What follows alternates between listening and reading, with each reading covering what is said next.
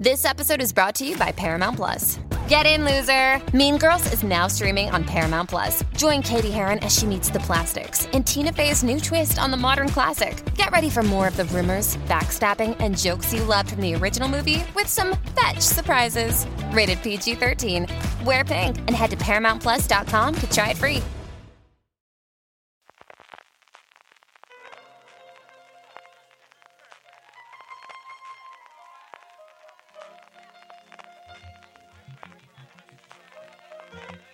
Estás escuchando Fuera de Series con CJ Navas.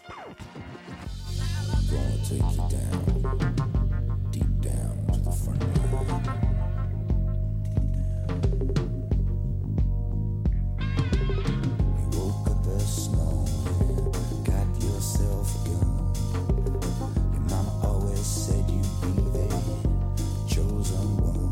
She said one in a million. You got to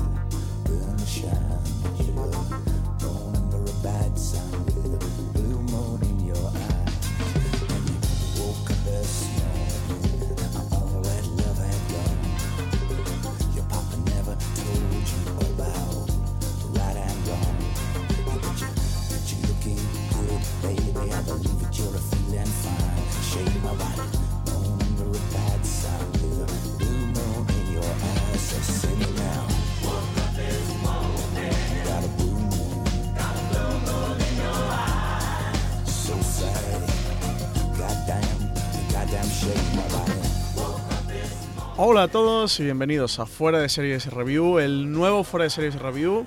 Como ya la mayoría sabréis, eh, la semana pasada inauguramos nueva página web, eh, fuera de series.com. Y a partir de ahora, en el Fuera de Series Review, pues nos encargaremos la gente de, la reacción, entre CJ Navas, Marina Such, Valentino Morillo, María Santonja y yo mismo, de, de hacer estos reviews. Eh, hoy vamos a hablar de Tabú, la, la serie de Tom Hardy. La semana que viene tendremos el, el Fuera de Series Review de Iron Fist. Pero bueno, para el, para el review de esta semana sobre Tabú, tenemos al otro lado a María Santonja. Muy buenas, María, ¿qué tal? Hola, muy bien. Encantada de estar aquí estrenando este nuevo formato. Pues sí, tenemos un nuevo formato para el review. Como decía, no, nos vamos a encargar a partir de ahora la reacción de la página web. Y yo te iba a hacer un.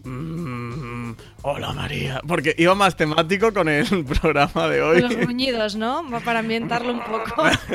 Claro, si de vez en cuando durante el episodio hago. mm, no es que tenga garraspera, es un homenaje. Es que yo no sé si los gruñidos de Hardy en podcast funcionan. Y ahí se pierden, Eh, se um, pierden matices. Sí, porque, claro, nuestros micros no serán las pértigas de los sonidistas de, la producción de la, de, la BBC. Eh, um, en cualquier caso, pues nada, um, ya tenemos, como comentado, un nuevo formato de fuera de series de review. Um, para los que no conozcáis el programa porque hayáis llegado nuevo, y para los que ya lo conocéis, recordároslo, que es el programa en el que hablamos full spoiler, hablamos, destripamos completamente la serie que tratamos, que ya son series que han terminado su temporada completa y, y hablamos de ella, bueno, pues entrando en, en todo tipo de detalles. Así que si no habéis visto la serie, guardaros el episodio para eh, este programa de Forest Series Review para cuando la hayáis visto. Y si, y si os queréis quedar, pues bueno, allá con Allá vosotros. ellos, no con las consecuencias, ¿no, María? Claro, ya son responsables de, de sus actos. Ya que cada uno a lo que vea. Y bueno, si habéis visto ya Tabú, si habéis disfrutado de Tabú, os podéis quedar en este Fuera de Series Review que, que comenzamos ya por eh, orientarnos un poco de, la serie que vamos a tratar.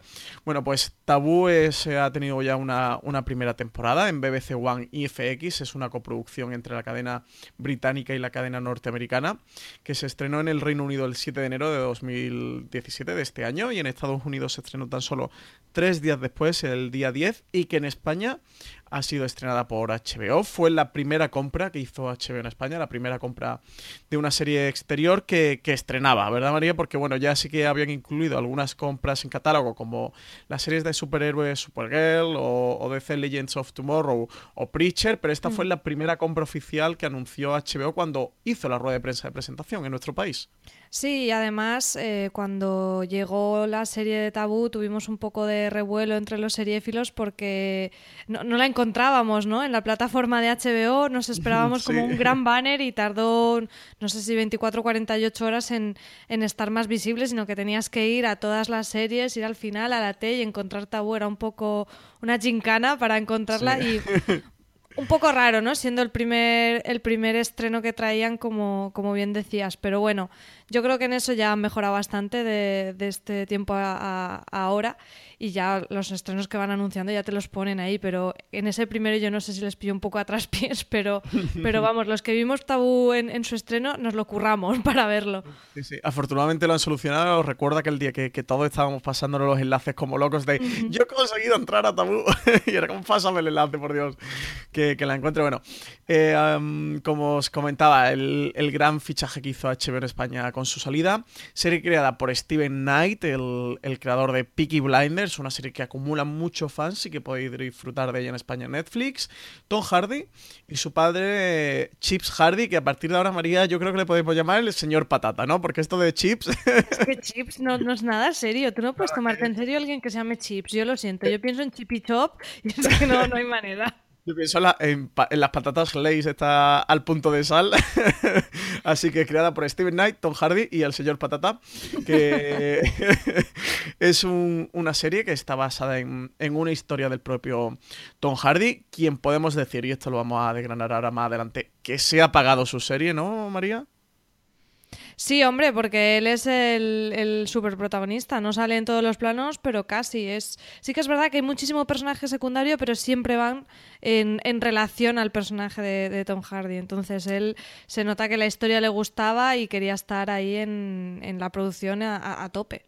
Sí, se ha hecho un Robert Downey Jr. con el juez, pero Tom Hardy directamente se ha hecho una serie de ocho episodios, la que era una miniserie, que luego ha sido renovada por una segunda temporada, como está siendo habitual últimamente en las miniseries. El, hace unos 3-4 días publicaba The Ringer un artículo sobre qué, está pasando con las miniseries o algo así venía a decir, porque la última semana se han renovado, bueno, o en- sí, entre la última semana y últimos meses, pero concretamente la última semana se renovó Tabú, se renovó The Night Manager, hace un poquito más de tiempo se renovó eh, The Night Off eh, y, y- y estamos viendo como, como en estos últimos tiempos eh, salen muchas miniseries, cosa que antes no era tan habitual que hubiera tantas miniseries, pero que realmente luego no son miniseries, porque... Eso te iba a decir, un poco trampa. Tengo pendiente el artículo de The Ringer que, que lo vi que lo compartisteis con la redacción, y pero todavía no he tenido oportunidad de leerlo.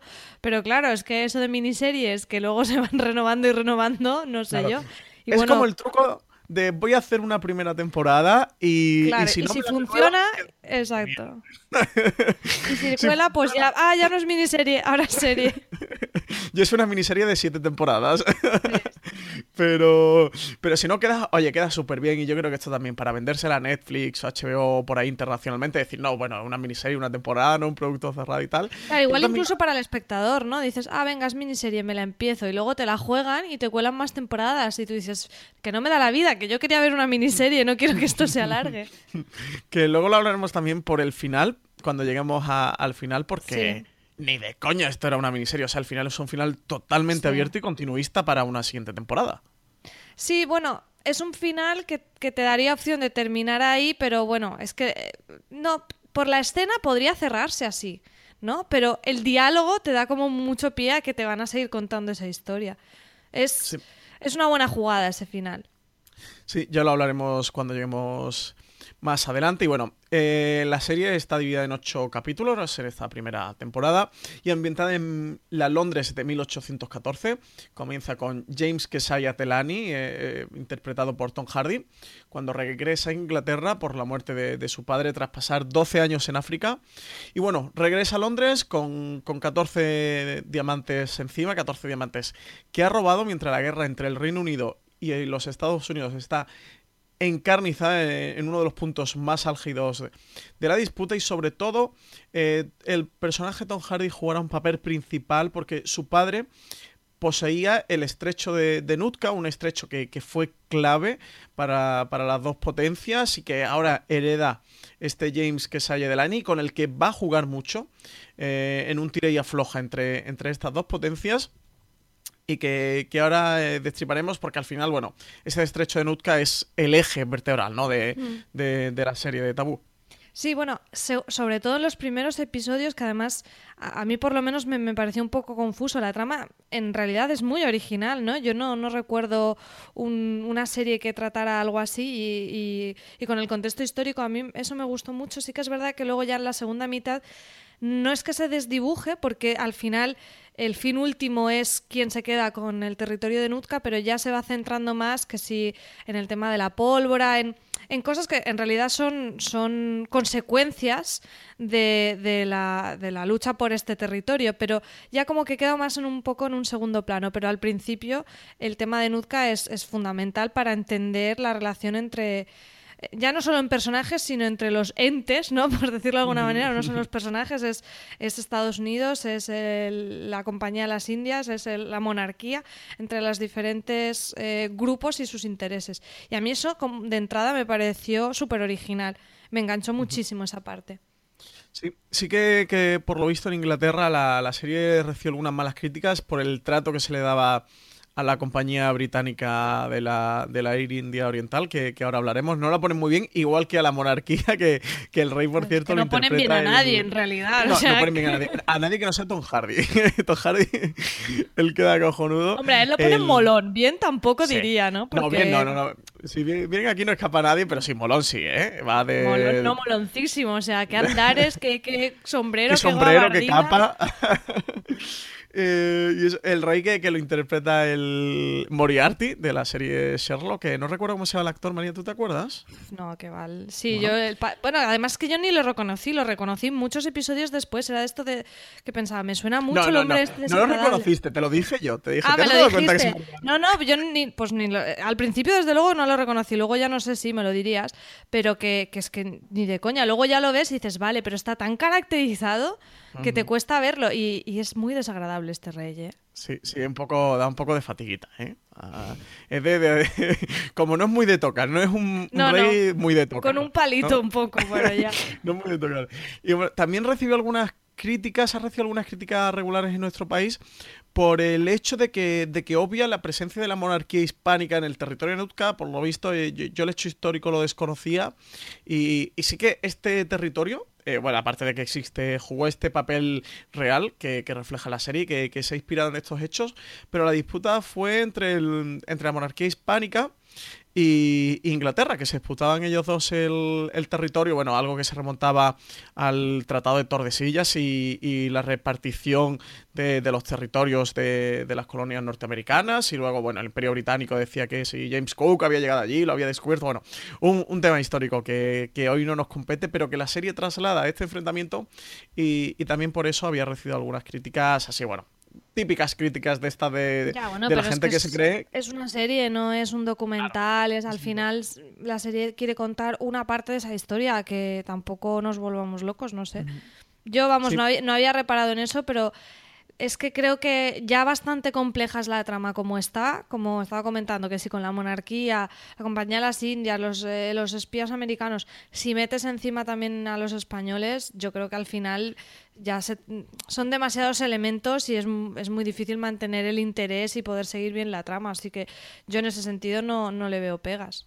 Sí, no, yo aquí es el tema que tú sabes que yo soy muy defensor de esto, de, de la gente que se cree que, que una serie de televisión, que una ficción eh, es un documental. Y precisamente se llama ficción, no se como, no se llama documental, ¿no? Entonces le tienes que exigir una, una precisión histórica a un documental. Jamás se lo puedes exigir a una ficción, porque al final uno en la ficción hace lo que le viene en gana, por eso es ficción. Y es que como este tema de siempre me ha pasado con mi padre, ¿no? De decir, eh, pero es que ¿qué, qué rollo esto, porque tal, y decirle, papá, se llama ficción, el creador hace lo que le da la gana, ¿sabes? Es el dueño de su universo.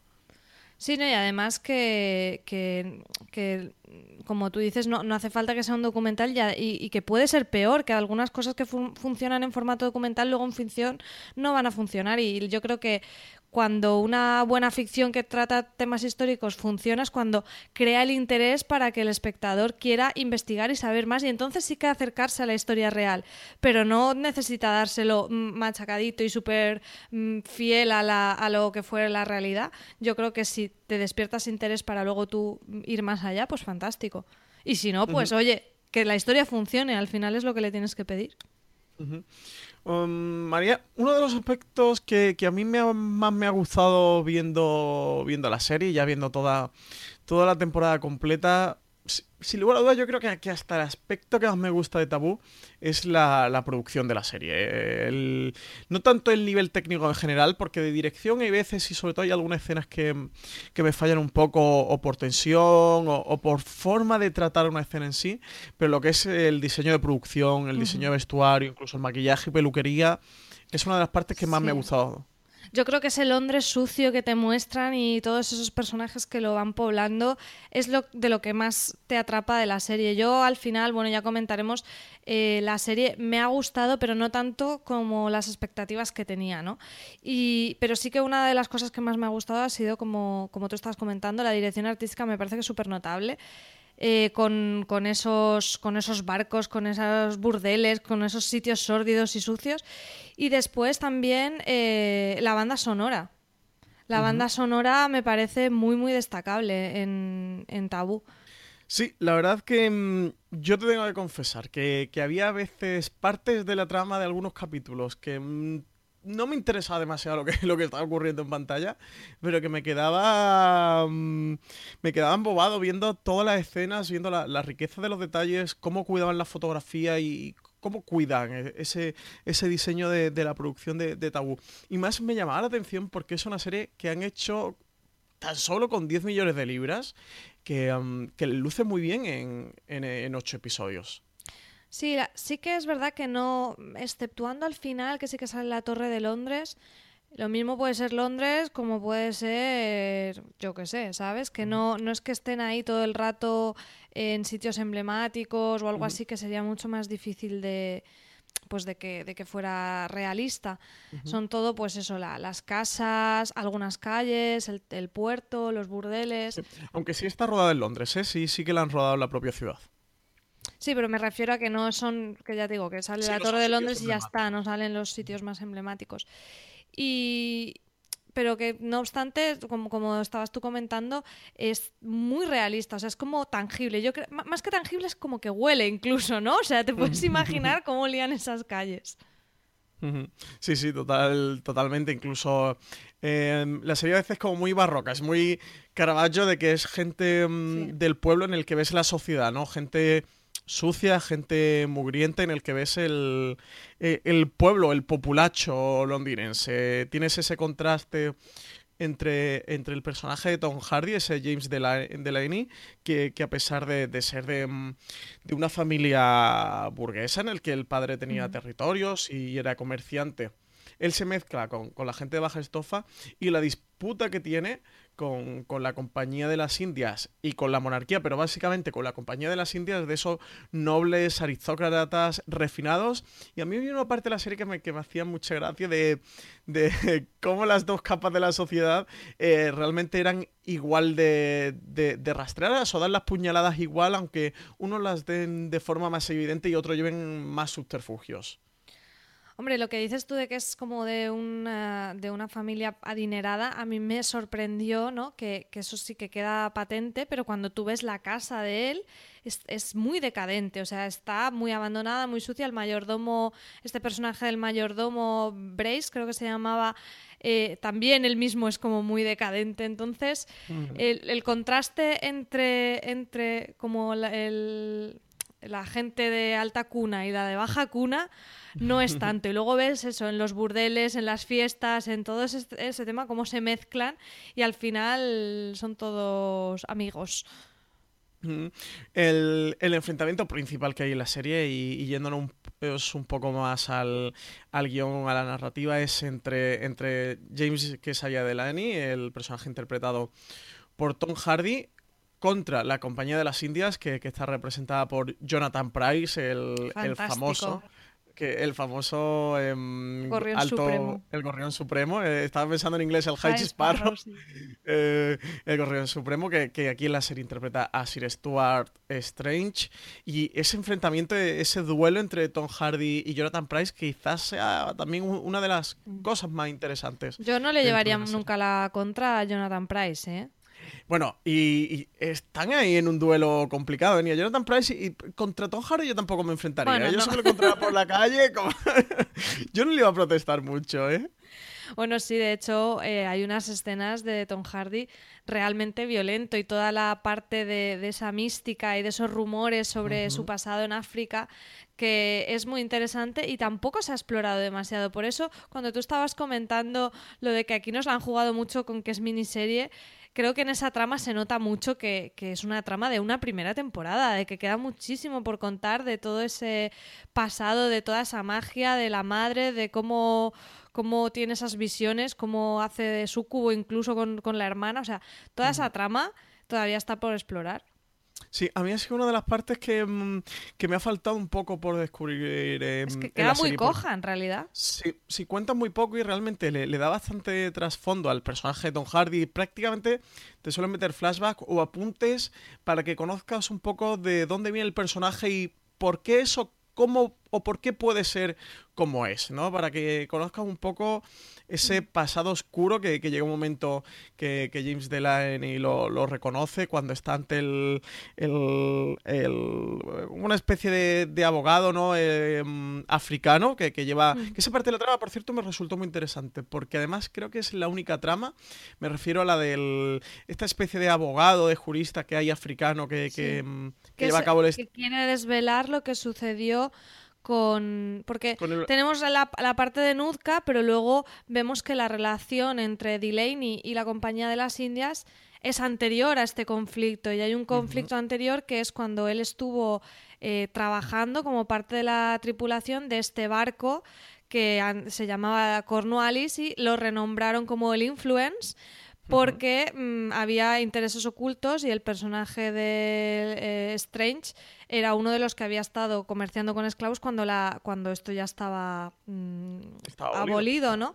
Entonces, y, que, y que al final él es el único superviviente de ese barco y tiene también esa baza contra la Compañía de las Indias, aunque no parece que sea su interés eh, una venganza, sí que es como que le pesa, porque lo tenemos las escenas del barco y de los esclavos en flashback desde, en Sí, esas sí, escenas sí. oníricas desde muy al principio de la, de la temporada.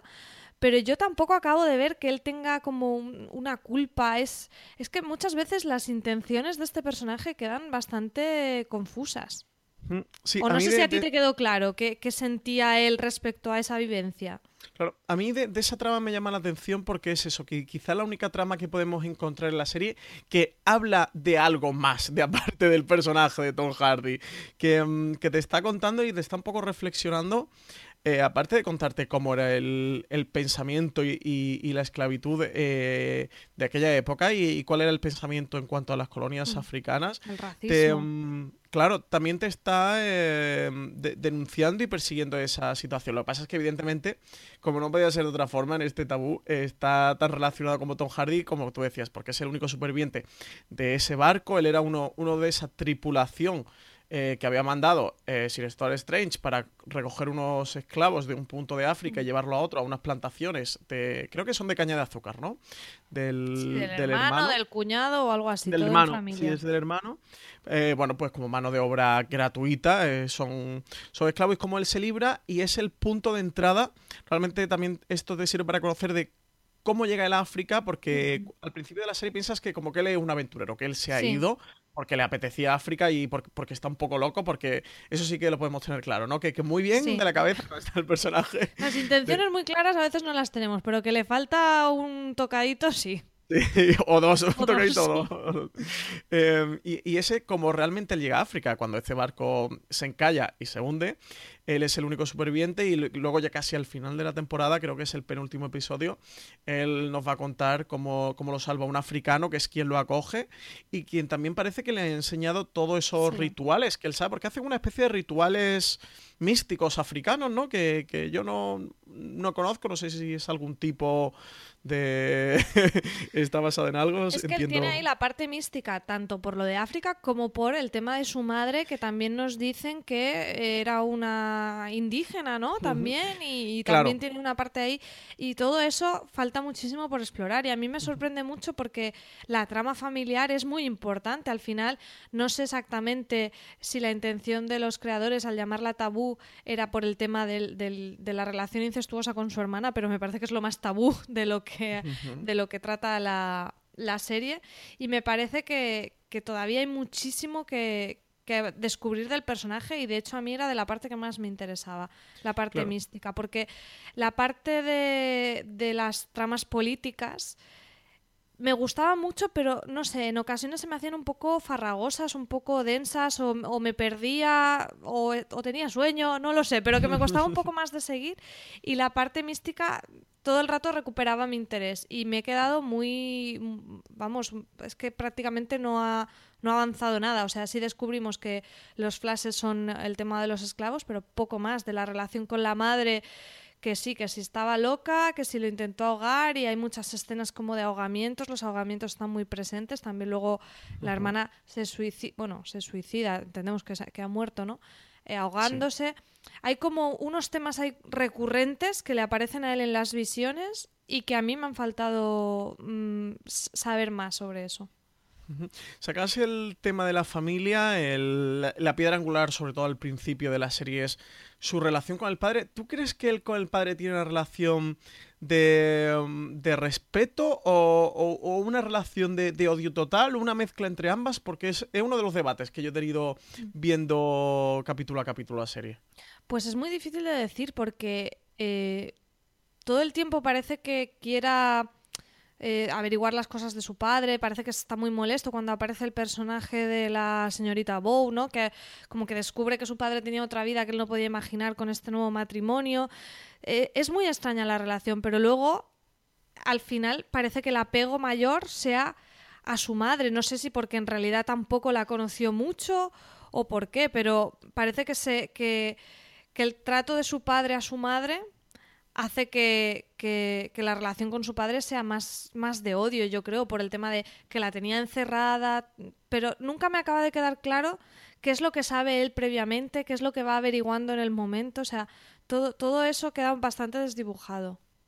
Si es que en un primer momento de la serie eh, pensamos o podemos llegar a creer que él ha vuelto a Londres para vengar la muerte de su padre y para enfrentarse a esa compañía de las Indias, sí, literalmente, porque además sería como lo diría Delaney, joderlos con el estrecho de Nuzca, pero, pero vamos viendo cómo realmente que aquí viene la trama de, lo, de, de- mm, de- de su pertenencia, de su pasado en la compañía de las Indias, eh, no es tanto el, la venganza con la compañía, no es tanto el motivo del padre o que él piense que, que- que han podido matar al padre por esta disputa del estrecho de Nootka y para quedárselo, como una cuestión de una venganza personal de- del trauma que él sufre cuando la muerte de estos esclavos y de que él también está a punto de perder eh, la vida y se da cuenta que esta gente encabezada por, por el Sir Stuart Strange, pero todos son una especie de camorra siciliana a la londinense.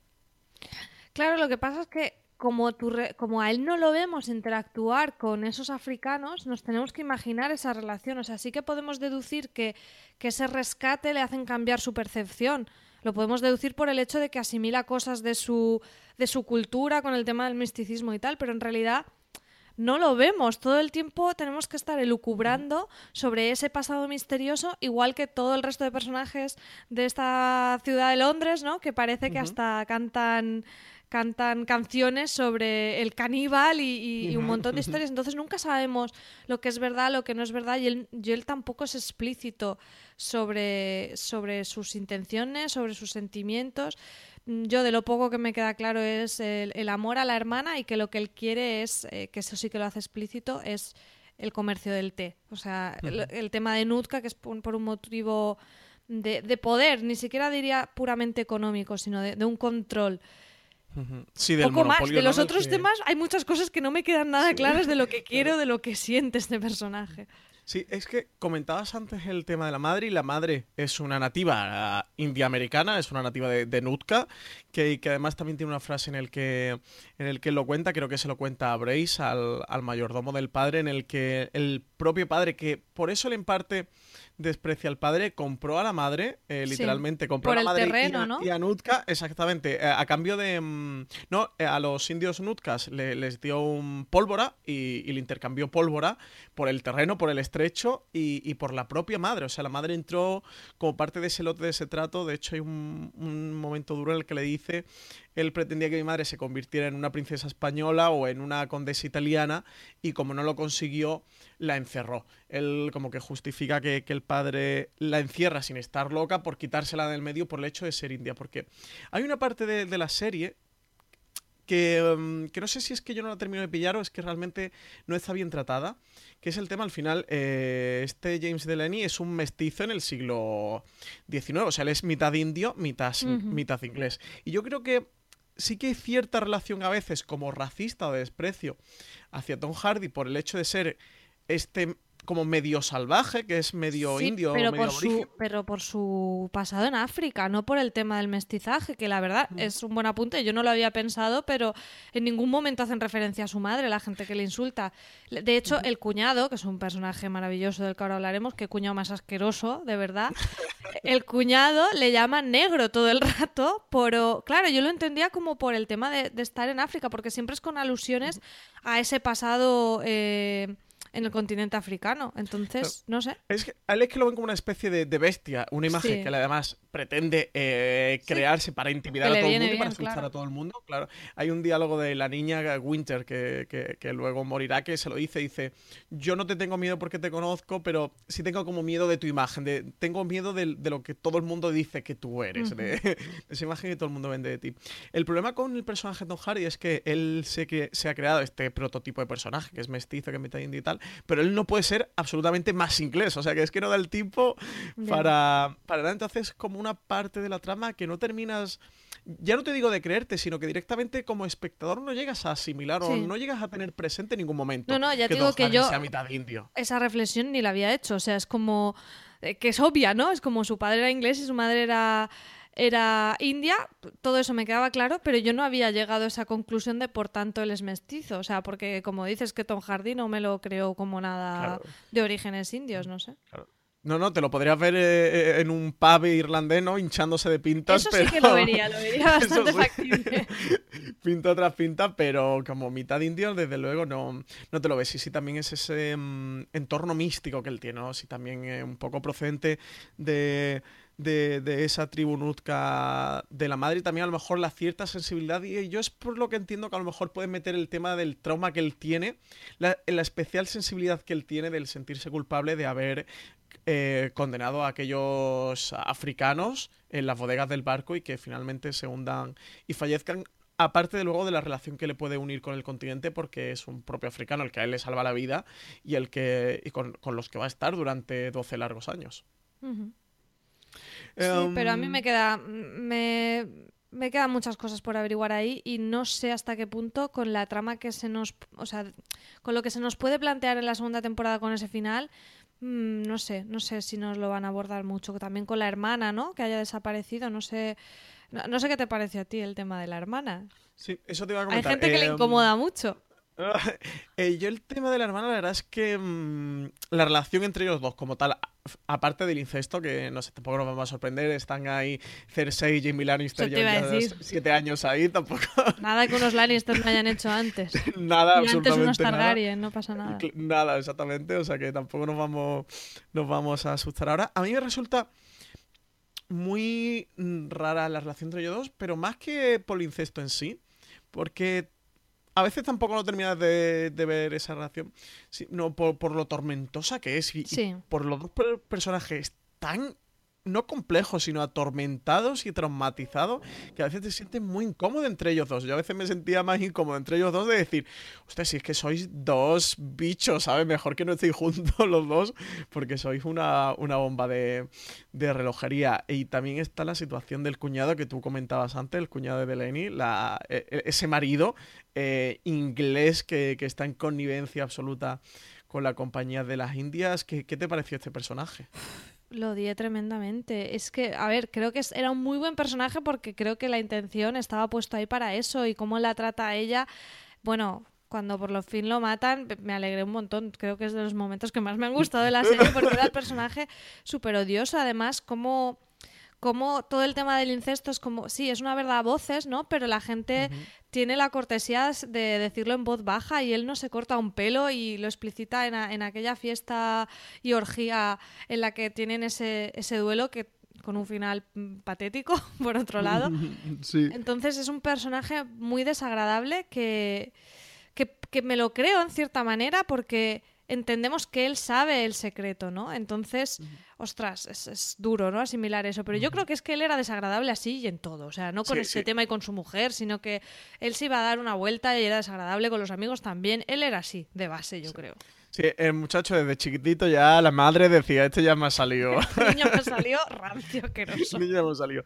Eh, um, entre ellos dos hay una de las escenas más desagradables que he visto últimamente en televisión, que es la del exorcismo, la escena en la Sí. que él coge y directamente trae a un cura, la ata y la exorcizan y, y le pega y la maltrata.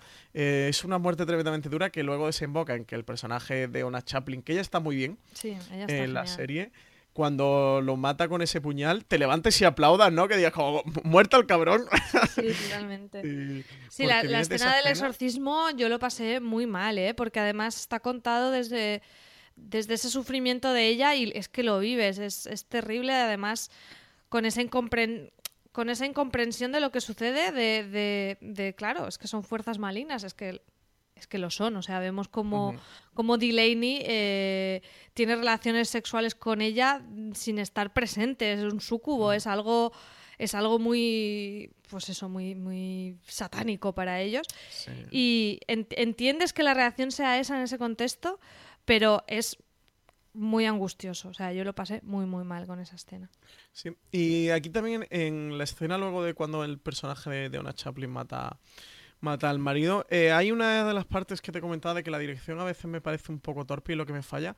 Es una escena en la que, que, en la que estás viendo que, que- que el marido se está dando cuenta todo el momento que la va a matar y, y que ella no para de pensárselo y como que una noche anterior mm, ya lo coge, ¿sabes? Y que era como muy evidente de, oye, nadie se hubiera dejado matar así.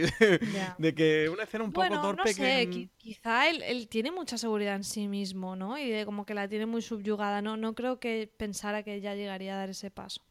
Pero bueno, sí que es verdad que ella le planta cara en cierta manera cuando la escena en la bañera que él dice que ha conseguido ese puesto de capitán para irse a Australia o no sé dónde y ella dice mira mm, Australia está muy lejos no o sea que, que tampoco es que ella se calle de todo. Entonces no sé es, es, es una relación muy complicada. Y, y yo en la escena del puñal había momentos que yo digo me estoy volviendo loca está muy oscura pero por un momento me parecía como que el puñal no era real que era algo también como mágico. O sea, como ella tiene esa cara de ida, yo digo, ¿esto está pasando de verdad? Eh, no sé, me pareció una escena muy... qui- Quizá también es por, como tú dices, que a lo mejor está mal contado en el sentido de que él se lo está viendo venir. No lo sé, pero me pareció... No tenía claro si era real o una alucinación. Em, y bueno, hablando un poco de- del personaje de, de Tom Hardy, quizás lo que menos me ha gustado de la serie, mira que el personaje suyo me gusta, que, me parece un personaje muy potente, pero lo que menos me gustaba de la serie era eh, un- el que para mí al menos es un error o, no me gusta el, el punto de partida de la serie, el concepto de la serie de que todo gira en torno a ese James Delaney, que vale que es el protagonista, pero absolutamente todo gira a su alrededor. Vale Tom Hardy que te has pagado una serie, vale Tom Hardy que te tienes que lucir, pero mm, prácticamente no, no da concesiones al resto. Todos los personajes que hay alrededor son comparsa de él, son, son eh, o, min- o manipulados directamente a, eh, por él o, o porque le dan la contra réplica y luego hacer ese personaje en el que está todo el rato como si fuera el macho alfa definitivo, ¿sabes? Del el tiarrón así como más molón del planeta y eso, es el, el, el hombre como mal entendido de la, malu- de la masculinidad definitiva. y, y me resultaba muy cargante, ¿verdad? Que el personaje muchas veces me, me sacaba y mira que él físicamente me gusta el- en cuanto al personaje de caracterización y muchas veces de comportamiento, pero me cansaba muy fácilmente, como que estaba ahí over the top siempre, entonces el, mo- el momento que ya pasaba un poquito, ya el personaje me, me saturaba. Dema- demasiada masculinidad, ¿no? Te sentiste Ya, no, eh, poco un poco intimidado, ¿no? No, ya era como un poco pesado de Tom Hardy. Ya sé que eres muy macho, ya sé que te gustan estos personajes mucho, pero si eres así de pesado, Tom Hardy, el Emmy no te lo van a dar, tío. Te ha costado 10 millones de dólares intentarlo. Intentarlo el año que viene te cuesta otros 10 millones de dólares. ¿Sabes? Bájate un poquito el tono, que, que a lo mejor no, no, no- no saturas tanto y, y- y sí que te dan el trofeo. Sí, es que él es un eh, personaje insensibilizado. No, no podemos olvidarnos que, que hemos hablado de la hermana y no hemos hablado de ese hijo secreto que tienen. Sí. Que hay gente sí. que dice que, que no lo tenía claro que era el hijo. Yo digo, pues hombre, no sé, yo no, no lo dudé en ningún momento. Y cuando él, él ve al, al chaval, es que le da igual 8 que 80. Yo digo, bueno, no sé. Eh, Es, es como tú dices, es un poco demasiado, ¿no? Es muy sobrado. Y a mí había otra parte que me saca mucho de él. Por una parte, que sea tan sobrado y luego por otra, que mm, todo lo sepa, que todo lo tenga previsto, que todas las posibilidades Sí, ya las haya contemplado bien, en su ¿no? Mm. cabeza, que, todo, que todo se adelante a ello y es como... Joder, tío, eh, de los ocho capítulos, de 59 acciones que tiene, fállame 5. Pero de- mm, no puede ser infalible siempre. Y cuando una jugada te salen por un lado, eh, por ejemplo, cuando, cuando la mujer, em, la, la madame del burdel lo va a traicionar porque em, piensa que, que él ha matado a su hija, él es como, no, no, tranquilo, esto ya lo tenía pensado. Y, y ya tiene como un plan maestro, para todo tiene un plan maestro. Y es como Tom Hardy, nadie tiene para todo un plan maestro, ¿sabes? Ni, ni- ni incluso aunque tú seas Tom Hardy, te puedes tener para todo un plan maestro. Él, además, comentaba unas declaraciones que, que él para hacer este James Delaney eh, había hecho una amalgama de diferentes personajes clásicos en los que recopilaba a Aníbal Lecter, a Edipo, a, a Rodrigo Mendoza de la Misión, a Don López de Aguirre de, de Aguirre la Colera de Dios y a Sherlock Holmes. Y era como muy... Todos esos personajes... O sea, yo entiendo... Pero Tom es, Hardy, que a ti demasiado- todo es esto muy incoherente porque es como tú no puedes ser un súper bruto y luego un Sherlock Holmes. Es que son cosas que no tienen nada que ver una cosa con la otra. Claro, es que eso es como muy high concept, ¿no? De decir, eh, yo entiendo que todos estos personajes te molen, pero no puedes mezclar 10 personajes molones en uno, ¿sabes? No puedes hacer esa fusión como si esto fuera Dragon Ball. De- juntamos lo mejor de todos y salen Tom Hardy y James Delaney. Y, y eso quizás es lo que más... Me ha hecho la serie, de verdad que una serie de la que esperaba muchísimo. Eh, bueno, ya lo sabes que estamos los dos con las expectativas y, todos en fuera de series con las expectativas muy altas de esta serie. Que cuando la compró HBO dijimos, oh Dios mío, qué guay que la haya comprado HBO para España. Qué bien nos lo vamos a pasar. Y de verdad que el primer capítulo dije, guau, cómo mola eh, Tabú. Pero llega un punto que dices, "Pff, ya estoy un poco cansado de Tabú. Y menos mal que son 8, porque son 12 o son 22, no lo aguanta eh, ni su padre Chips, Y su padre Chips, efectivamente. Sí, ni a su mí, padre señor Patata. yo estoy, yo estoy totalmente de acuerdo contigo en que al final la, la serie es una buena serie. No es una serie que recomendaría a todo el mundo, también te lo digo, porque tiene, pues eso, tramas confusas, no es un poco rara, hay cosas eso que no es nada, nada clara en su en, en las intenciones de los personajes y luego tiene un tempo muchas veces que se ralentiza innecesariamente. Re- recuérdame bien, es dura una hora, ¿verdad? Sí, los episodios Es se mueven entre 56 y 58 minutos. Yo creo que le hace un flaco favor, o sea, creo que funcionaría mucho mejor en 45 minutos porque a mí la serie me gustaba, pero acababa haciéndome ese un poco pesados casi todos. Y a lo mejor si le rebajas 10 minutitos a cada episodio, oye, te pilla mejor ritmo la serie y la disfrutas más porque es que al final el hecho de que, mm, como estábamos diciendo al principio, que Tom Hardy se haya hecho la serie, creo que ahí le ha costado también cortar, que se ha, que se ha recreado demasiado y que hay cosas que, que se podían haber aligerado. Sí, es, yo creo que a lo mejor han tirado un poco más por e- ese formato del drama histórico inglés, ¿no? De hacer ahí una hora. Lo que pasa es que es verdad, yo recuerdo, creo que fue en el tercer y cuarto episodio, que ya empezó la gente a decir, ups, a lo mejor tabú no es lo que pensábamos, ¿no? Sobre todo la gente criticaba justo lo que tú decías, de que la serie a veces era un poco lenta y tal, y yo había cosas que, que apuntaban que, que siempre a todo el mundo le decía, oye, tranquilo, parece que tabú es una serie que se toma su tiempo, que se cueza a fuego lento, que saben muy bien lo que quieren hacer, que saben muy bien lo que quieren contar y... Sí, y- pero es que luego hay cosas que no nos han contado. A mí eso es lo que me falla, que Claro, te has tomado un montón de tiempo, pero luego me has dejado tramas que me, que, que me has engañado un poco, ¿no? Que me has, me has creado el interés y se han quedado en nada, se han quedado en, en eso, en, en, en una semilla que no ha germinado. Entonces, podría llegar a justificar un ritmo más pausado si luego me das chicha, pero es que creo que no, no nos la ha llegado a dar. Entonces, mm, por eso digo que a mí me ha gustado, pero en ese, en ese punto me ha decepcionado bastante. Sí, sí, el caso es eso, que, que dentro de ese high concept que tiene la serie se va cociendo a, a fuego lento, el problema es que quizás no llega a hervir, ¿no? Que digas, exacto. "Oye, ma- ma- esto incluso te lo podía perdonar si, si luego me dieras algo que, que me lo compensara, pero no me lo has llegado a dar. Y, y quizás sea el, Mm. El, el mayor problema en cuanto, en cuanto a lo que comentamos. Eh, María, escenas así favoritas de, de esta primera temporada. Pues a mí me gustaría que en el podcast no nos olvidáramos de ese señor químico, que me parece que es uno de Sí. los secundarios más carismáticos. Y, Y, Michael prácticamente... Kelly también, el, el médico este mm, espía norteamericano Sí, que hace el personaje de Dumbarton, también está muy chulo ese personaje. Es que esto también es una cosa que tiene tabú. Creo que la mayoría de secundarios me interesan, me interesan sus historias. Quiero saber más de, de, la, eh, de la señorita Bow, de su pasado, de por qué se casó con su padre. Quiero saber más de ese mayordomo eh, que lleva a, a envenenar a, a su dueño, o sea, la Sí, prostituta. además por clemencia. Esa, esa Sí. escena es muy dura porque, porque Lo te- ves pasarlo mal a él, en Sí, realidad. Es de las pocas veces que Tabú te llega a enternecer, ¿no? Que, que te toca el corazón, que, que, ¿sabes? Es que lo que tú dices, a Tabú le pasa que, que tiene una gran cantidad de personajes bien escritos, que son personajes ricos, o sea, que en una serie que diga, joder, es que no... Es que los personajes no están bien desarrollados, no tenían trasfondo, están muy bien escritos, pero luego no le dan cuota de pantalla, no le dan tiempo, porque, porque se llegan a, a darle la contrarréplica a Tom Hardy Mm. A se Tom Hardy, sí. sí, sí, por eso digo que, que es como que todas las piezas de tabú me parecen como muy buenas, las miro individualmente y digo, ah, cómo mola, pero luego no me acaba de encajar, ¿no? Entonces con los secundarios me, me pasa eso. Y yo, por ejemplo, soy súper fan del químico, que me encantaba en todo y al final eh, es, es anecdótico. Por eso, más que escenas, te diría las escenas que sale el químico. Claro, sí. También daban un poquito un apunte de humor, ¿no? De, oye, tranquilos, es una serie, no nos lo tomemos tan, tan dramático, Bueno, señor de los le- gruñidos. Tampoco le vayamos a pedir tanto Tom Hardy. Claro. No, es lo que te decía antes, que, mm, que, que- que quizá el mayor problema de, de Tabú sea el propio Tom Hardy, esa, esa concepción de la serie de todo tiene que girar en torno a Tom Hardy, ese eh, heliocentrismo de, de Tom Hardy de los planetas giran a mi alrededor.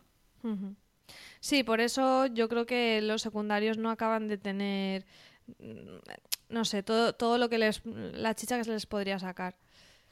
También tenemos el, este personaje súper interesante, que sí que quizás es de los que más se profundiza, de el escribano de la Compañía de las Indias por la mañana y señorita de compañía por la noche, que me pareció súper interesante que metieran esa trama.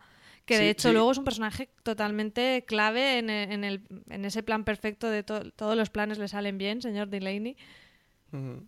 Sí, es em, parte de lo que decía antes, que, al final la serie es bastante em, rica en esos matices, en tener esa, esa historia de, del esclavismo y de este abogado que está luchando por, por sacar ese caso adelante, o como vemos aquí, cómo tiene em, ciertas motivaciones sociales también la serie, ¿no? De, de poner en valor aquello, de, de sacar este personaje que, que es travesti y, mm, y- y contarte un poco cuál es su realidad y cuál es su realidad en aquella época, en el Londres del, del 1814.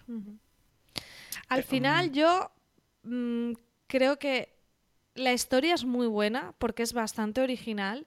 Todo el tema de, de la pugna por los territorios, todo el incesto, la familia, la magia, el comercio de esclavos. Tiene un montón de elementos súper interesantes.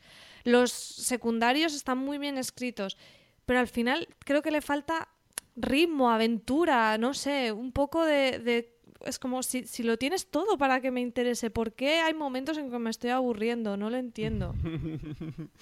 Em, bueno, y también hablar, ya que estamos repasando así un poco los personajes secundarios, a, a ese grupo de la Compañía de las Indias, encabezada por eh, Jonathan Price, pero que, em, que también están el actor este que, que hacía del, del que intenta, en Alicia en el País de las Maravillas, la de Tim Burton, era el, el actor que, em, que intentan casar con Alicia en la primera peli, que no recuerdo con él. Yo y el intento otro- olvidarla, no me sí, mejor olvidarlo, sí.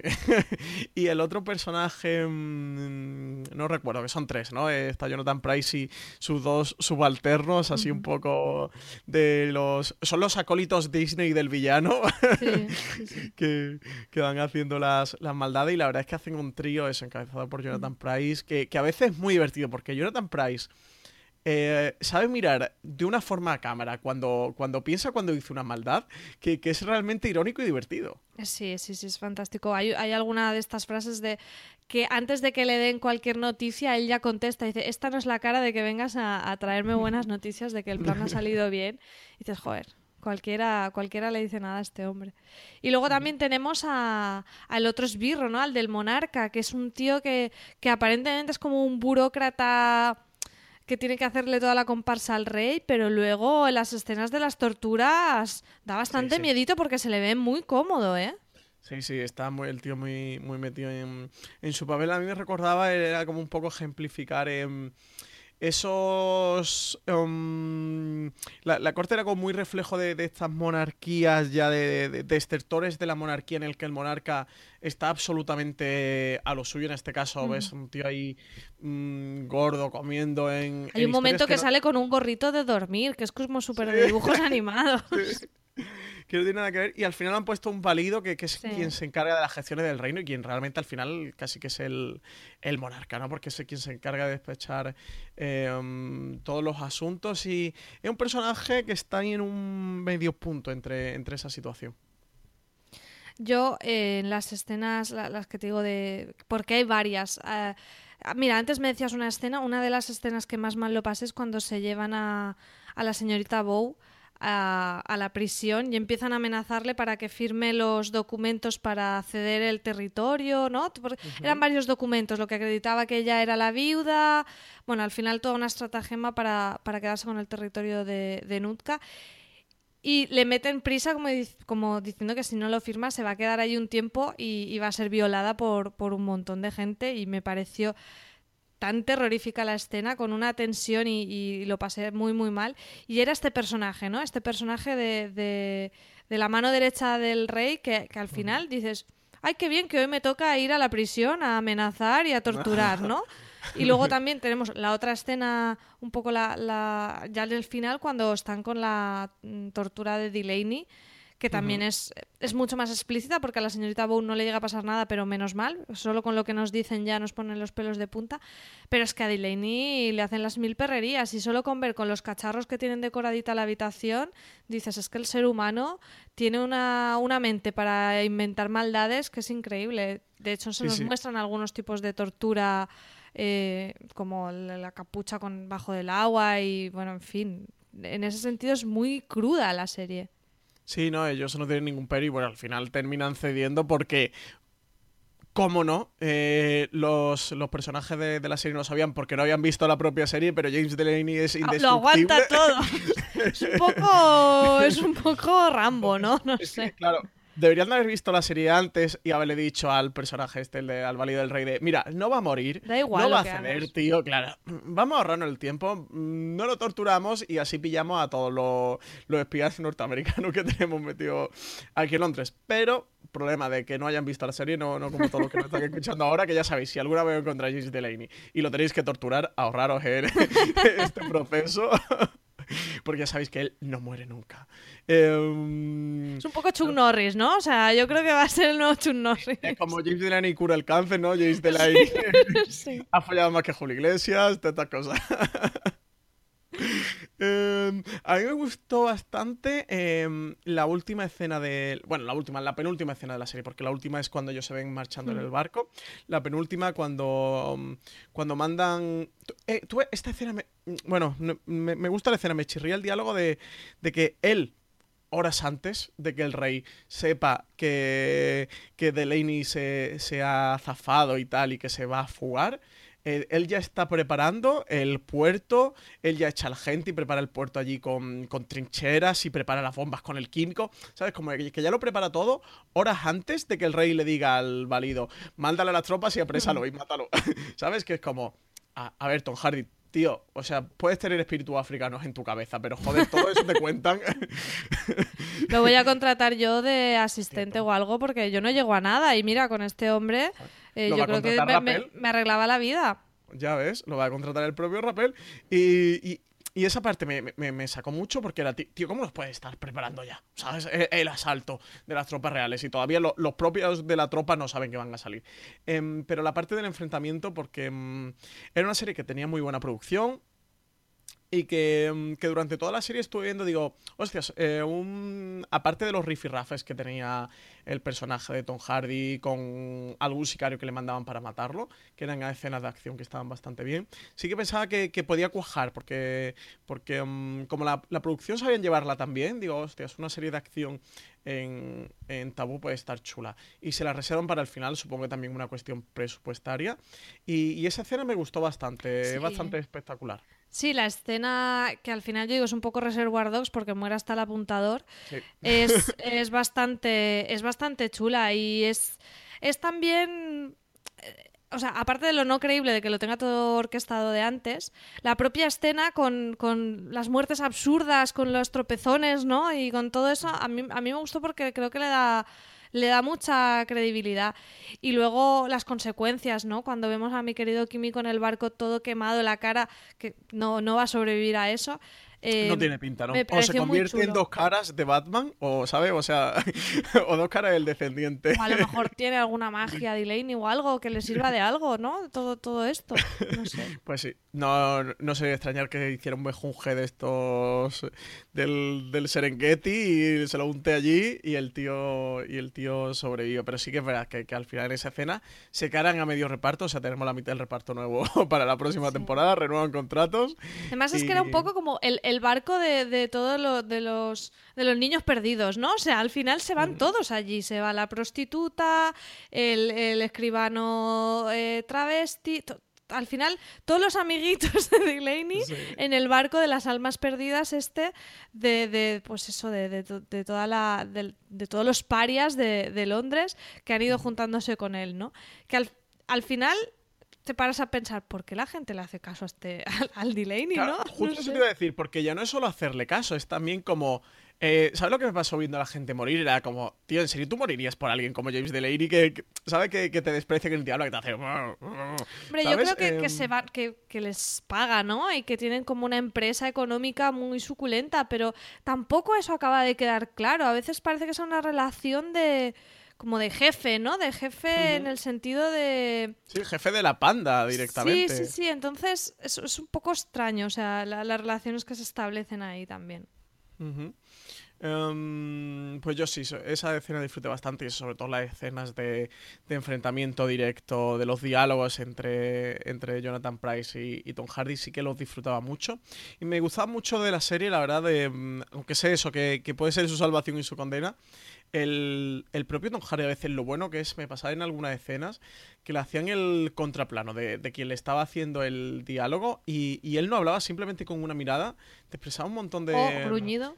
De emociones o gruñido, o gruñido, que, que vale, que, que- que equivale eh, en el lenguaje de Tom Hardy, equivale a un montón. Tiene que ser muy rico el vocabulario eh, de, de Tom Hardy de gruñidos. Oye, hay que buscar, seguro que hay algún vídeo por ahí que recopila todos los gruñidos y les da un sentido. Inglés gruñido, gruñido inglés. ¿no? Claro. Yo he visto, casi toda la serie la he visto en versión original, pero vi algún capítulo del final doblado y tengo que decir que los gruñidos están muy conseguidos, ¿eh? Sí, el sí, doblaje también. Se lo currado. Eh, también en The Ringer había un artículo sobre analizando eh, eh, la evolución de los gruñidos de, de, de Tom Hardy desde, mm, desde la tercera de Batman, do- cuando hizo Bane. ¿Pero con vídeo y todo o, o- o simplemente era una...? Bueno, porque en texto tiene post, mérito, ¿eh? texto. Lo voy a buscar. Sí, sí. Hostia, pues ese videomontaje, madre mía, es de, de graduación en, en la escuela cinematográfica. Em, no, era partiendo desde Bane, iba contando un poco de, de la evolución del gruñido de Tom Hardy, cómo ha ido depurando su técnica, eh, pasando por el Mad Max. Bueno, recordad que Mad es Max que Mad Max llevaba- gruñía más que hablaba, ¿eh? Claro, es que llevaba una, una máscara directamente con tres pinchos que, que no le permitían hablar, entonces él, él se desarrollaba base gruñidos. Y, y aquí directamente muchas veces ni, ni contesta, ¿no? Te dice un, "Mm", que, que, no, que vale para el sí, para el no y para todo lo, lo ver, contrario. Quizá con el tema de Tom Hardy es un poco excesivo, pero a mí me gusta porque en realidad es más naturalista. Mm, Yo recuerdo cuando eh, estudiaba alguna asignatura de guion que nos decían, por favor, no, no contestéis a una pregunta con una respuesta. Cuando tú hablas, muchas veces se pregunta y la otra persona contesta con otra pregunta o responde una cosa que no tiene nada que ver porque va un paso más allá. Entonces, todo este tema de los gruñidos en realidad es bastante real. A lo mejor en este caso está poquito exagerado, ¿no? O, o para caracterizar así al personaje. Pero sí que es verdad que muchas veces nosotros respondemos con onomatopeyas casi. ¿Tú también gruñes, María, cuando te preguntan? Yo gruño, sí, sobre todo cuando protesto, gruño mucho. Eh, bueno, María, pues yo creo que hemos destripado casi todos los aspectos más importantes de Tabú, desde pas- pasando por ese incesto hasta los orígenes del personaje de Tom Hardy, de, con la madre, la relación con el padre. Eh, no hemos hablado mucho de lo del origen de su locura, ahora que caigo haciendo el repaso, que, también tiene una escena en la que le cuentan que eh, este mm, Brace, que, a nosotros no, no ha resultado tan entrañable, en el que le cuenta a James Delaney que, que, que- que el padre realmente no encierra a la madre porque, porque no fuera la mujer que quería, ni porque fuera india, ni por esto, sino porque la madre realmente está loca y de hecho él lo- a él lo intenta ahogar cuando es, cuando es un bebé y dice que, que llegan a hacer falta hasta siete hombres para, para agarrarla y para sujetarla y para quitarle a, a ese bebé de las manos y, y intentar evi- evitar que lo ahogue. Que te lo comentaba un poco respondiendo a tu pregunta de creo que a lo mejor por ahí puede venir todo ese trauma que él tiene en esas ensoñaciones sobre el agua y sobre Sí, hundiéndose sí, en el agua y el Yo agua eso sí que lo entendí porque luego, porque exactamente eso se revela, si no es en el último, en el penúltimo episodio, y eso sí que da cierta coherencia a, a las escenas del agua. Pero, pero bueno, mm, aún así, eso no nos explica por qué él tiene visiones o otro tipo de, otro tipo de cosas, no sé. O sea, nos explica qué son esas visiones, ¿no? En cierta manera, igual que la de los esclavos, pero el por qué, el por qué no lo, no lo tenemos. Sí, y él le contaba eso, que, que el padre encierra a la madre eh, precisamente por amor a él, porque la madre lo que lo quería era, era el muerto. No sabemos por qué, no sabemos si lo descubrimos en una segunda temporada, no sé si la madre pensa, a lo mejor no la madre no estaba loca y pensaba que, que- que- que estaba maldito, eh, no lo sé, eh, he llegado a pensar varias cosas, pero no, no sé por qué este deseo de la madre de, de matar a su propio hijo y, que- y que es el motivo de que el padre Tom Hardy encierra a la madre y al final también motivo de que Tom Hardy llegue a odiar al padre porque lo que piensa es que, que repudia a su madre y que se la quita de en medio y la encierra por loca cuando realmente no piensa que esté loca, sino lo, que- lo que no la quiere es con él. Sí, eh, yo mm, con esa con esa parte sí que me quedé, pero también es una revelación que se hace muy al final y no, y no se avanza. Así que me quedé compungida porque te, te da un poco un giro a la, a la relación con la madre que tenías, ¿no? Que, que, que- que presuponías que había. Es que yo no llego a entender cuántos años ha pasado él fuera, lo dicen al principio. 12, 12 años en África. Pero él no, él es bastante mayor, o sea, es como que casi no ha tenido en realidad relación con la madre, casi todo lo que habla de ella es muy no sé, como si fuera de oída, ¿sabes? Como si él no hubiera tenido tampoco relación. Claro, Casi- porque supongo que a lo mejor la madre estaba encerrada y él no tenía acceso. En otro sitio o la algo madre está en un manicomio, claro. La madre, ella, el padre la confina en un manicomio y supongo que a lo mejor él no tendría. No se dice, o creo al menos que caiga, no se dice explícitamente. Sí que, sí que él se cuenta. De hecho, él va a ver eh, en una escena el aposento donde estuvo la madre. Y Claro, sí que por- está en eh, un manicomio. Entonces supongo que a lo mejor él no tendría acceso. Por eso es lo que me confunde a mí, porque él sí que está en la habitación, entonces, no sé, a mí, a mí todo el rato la relación con, sobre todo con la madre, me da como a entender que apenas la conoció. Y me, no sé, me, no sé si es una deducción mía que no es correcta o, o si lo han dicho en la serie o qué, pero no, no me parece que él haya tenido mucho trato con ella. Por tanto, tampoco lo de la magia parece que sea algo aprendido, sino más bien heredado, innato o algo así. Sí, y, y como también a partir de, de esa escena, él sigue conservando el mismo odio al padre, o sea, él conserva su, su pensamiento, su opinión, y sigue adorando a la madre hasta el nivel que, que en la última escena mm, cuando se despide la serie también llega a comentarlo, ¿no? De, de, mm, de que van como a la tierra de la madre o algo así le dice, ¿no? De ahora, como que ha dejado el padre atrás, ¿no? Que el padre se queda en Londres y ahora van a- al origen, a la tierra de origen de, de, de la madre en referencia a Nutka. Em, Pues a ver si así exploran toda esa temática mágica que mm, a mí me parece especialmente interesante. Que María, ¿alguna cosa más que comentar de Tabú antes de despedirnos de este review? No, mm, lo único, volver a hacer un poquito de hincapié en la banda sonora. Mm, creo que es de lo que más me ha gustado. Eh, si la serie no tenía mucho ritmo, había algunas escenas que la banda sonora se lo daban todo, o sea que sin eso no, no sería la serie. Y, y que vamos, que, que me ha gustado muchísimo, que creo que es de lo que más me ha gustado, incluso más que el sombrero de Tom Hardy. que no es poco decir. Oye, em, ¿qué le ha parecido a Richie el sombrero de Tom Hardy? ¿Se lo va a pillar o qué? Creo que ¿Te lo ha sí, creo que sí. O sea, creo que va a seguir. Me parece que ha visto solo un par de capítulos y creo que su persistencia en la serie no, no, no sé si le está gustando demasiado. Creo que le ve los mismos fallos estos del ritmo que estábamos comentando, pero creo que va a seguir viéndola solo por El el sombrero. sombrero, de Tom Hardy. Eh, a ver, nos tenemos que meter en AliExpress o algo, a ver si lo tienen y se lo pillamos. Bueno, a ver, a ver qué cuesta la broma. Ya si vemos. Hombre, sería un cosplay moloncísimo. en ¿eh? AliExpress, 3 euros como mucho al cambio. Tres euros y, y tres meses para que te llegue. Luego no nos hacemos cargo de, de- de los picores de la cabeza de Richie, pero, Claro, de que le sombrero salga, como- vete a saber qué. A lo Tom Hardy. Pues bueno, María, eh, ha sido un placer tenerte mm, en este nuevo formato de Fuera de Series Review. Nada, el placer ha sido mutuo. Ya, bueno, pues eh, mm, como comentaba, la semana que viene tendremos el Fuera de Series Review de, de Iron Fist, que yo creo que cae CJ seguro que estará, CJ nada, porque está, porque él ya sabéis que es muy de la serie de superhéroe de Marvel. Yo había intentado ver si me puedo apuntar. María, ¿tú qué tal? ¿Tú con Iron Fist? No, muy allá, pues ¿no? no, he Tampoco visto, te estás matando, ¿no? no he visto ninguna todavía. Soy súper fan de Daredevil, muchísimo más de Jessica Jones. Pero ya con. Fíjate, si me, se me olvida el nombre y todo, fíjate lo que me ha Iron. Fist. No, el anterior. Eh, ah, Luke Cage. Ah, con eso, no me salía. Con Luke Cage ya me desencanté. Y Iron Fist sí que tenía ganas de verla, pero he oído tan malas críticas que se me han quitado un poco. Veré alguno, ¿eh? pero no creo que esté para, para el review porque me lo voy a tomar con calma. No creo que, no creo que llegue. Yo supongo que Marina Such también se apuntará porque también había visto la serie. Y aunque le está gustando lo mismo que a todos los demás, entre poco y, y nada, pero supongo que, que se apuntará. Eh, comentaros antes de despedirme que, os deis una vuelta por foreseries.com, donde nos podéis leer a todos, donde podéis leer a María, podéis leer a CJ, podéis leer a Marina Such, podéis leer a, a Valentina Morillo y me podéis leer em, a mí, de verdad, dar una vuelta así y, visitar la web. Si os apetece todos los días, cada mañana, desayunar eh, con todas las noticias de series, con todo el contenido de series más importante que ha ocurrido el día anterior, eh, entrad también en la web, que os podéis suscribir a nuestra newsletter, es muy fácil, eh, haciendo un clic ponéis vuestro, vuestro correo electrónico y cada mañana os llegará a vuestra bandeja de entrada esa newsletter.